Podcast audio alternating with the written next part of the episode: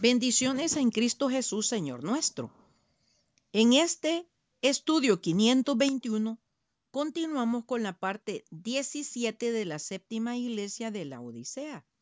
Apocalipsis 3 del 14 al 22. Seguimos con el versículo 20 que dice, He aquí, yo estoy a la puerta y llamo. Si alguno oye mi voz y abre la puerta, entraré a él y cenaré con él y él conmigo. Ahora veremos la parte 2. Si alguno oye mi voz y abre la puerta. En el estudio recién pasado, revisamos lo que significa que el Señor Jesucristo le diga a la iglesia, he aquí, yo estoy a la puerta y llamo. A continuación, Él expresa una condición que debe cumplirse si alguno oye mi voz, y no solo que tenga la capacidad de oír, sino que también se decida a abrir. Lo vemos retratado en el libro del Cantar de los Cantares, escrito por Salomón en su capítulo 5 del 2 al 6, que dice, yo dormía, pero mi corazón velaba. Es la voz de mi amado que llama. Ábreme, hermana mía, amiga mía, paloma mía, perfecta mía, porque mi cabeza está llena de rocío, mis cabellos de las gotas de la noche. Me he desnudado de mi ropa. ¿Cómo me he de vestir? He lavado mis pies. ¿Cómo los he de ensuciar? Mi amado metió su mano por la ventanilla y mi corazón se conmovió dentro de mí. Y yo me levanté para abrir a mi amado, y mis manos gotearon mirra, y mis dedos mirra que corría sobre la manecilla del cerrojo. Abrí yo a mi amado, pero mi amado se había ido, había ya pasado, y tras su hablar salió mi alma. Lo busqué y no lo hallé, lo llamé y no me respondió. Este pasaje bíblico retrata al esposo volviendo al lado de su esposa. Le habla con amor y ternura para que venga y le abra la puerta. Pero la esposa lo rechaza, priorizándose a ella misma y su condición. Cuando al fin cobró conciencia de lo que había hecho, salió a buscarlo, pero el esposo se había ido. Ya era tarde. La iglesia de nuestros días ha perdido la capacidad de escuchar a su amado esposo, el Señor Jesucristo, interesada por escuchar cualquier cantidad de cosas que no la enfrenten a su condición de pecado. El apóstol Pablo le advierte a Timoteo sobre la apostasía venidera en 2 Timoteo 3 del 1 al 5 que dice, Debes saber que en los últimos tiempos vendrán días difíciles, porque los hombres serán egoístas, avaros, orgullosos, soberbios, hablarán en contra de Dios, desobedientes a sus padres, ingratos, no respetarán la religión, no tendrán cariño ni compasión, calumniadores, no podrán dominar sus pasiones, crueles, aborrecedores de lo bueno, traidores, traidores, atrevidos, estarán llenos de vanidad, buscarán sus propios placeres en vez de buscar a Dios. Aparentarán ser muy religiosos, pero con sus hechos negarán la eficacia de la religión. A estos evita.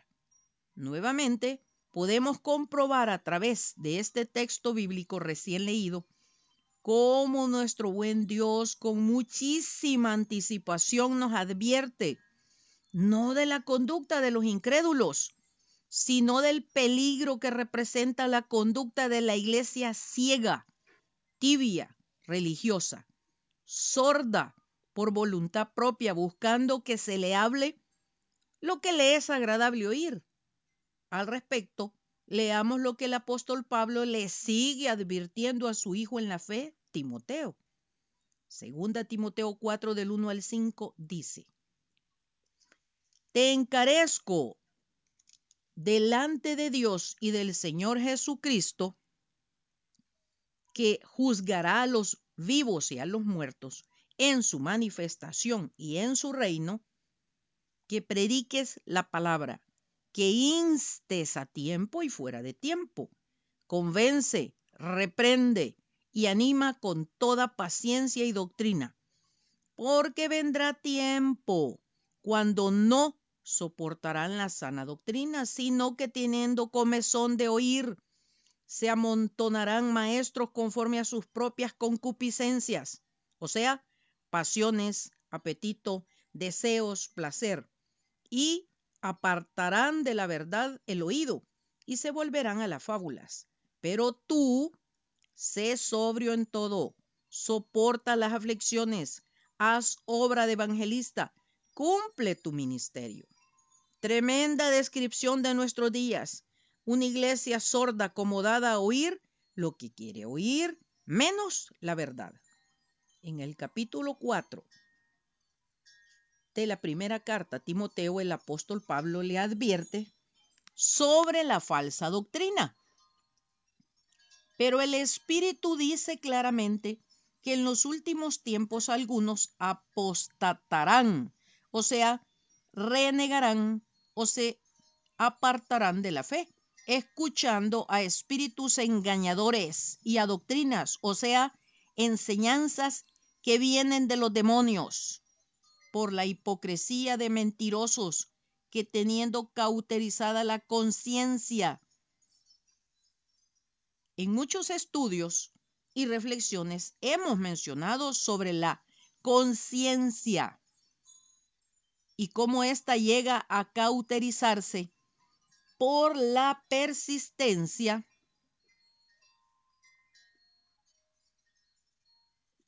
de no escuchar para darle rienda suelta a las pasiones. Entonces, ¿qué mejor campo para los demonios de sembrar filosofía, religiones, prácticas, etcétera, en los corazones de los que quieren oír cosas agradables pero no la verdad. No es de extrañar que hayan ido en aumento cantidad de enseñanzas que solo calman la conciencia, manteniendo a las personas ciegas. Por esto, el Señor Jesucristo revela que es una condición, sí y solo si alguno oye mi voz. Pero ¿cómo podría alguien oír la voz del Señor si no tiene la disposición de oírlo exclusivamente a Él. Mis ovejas oyen mi voz y yo las conozco y me siguen y yo les doy vida eterna y no perecerán jamás ni nadie las arrebatará de mi mano. Juan 10, 27 y 28.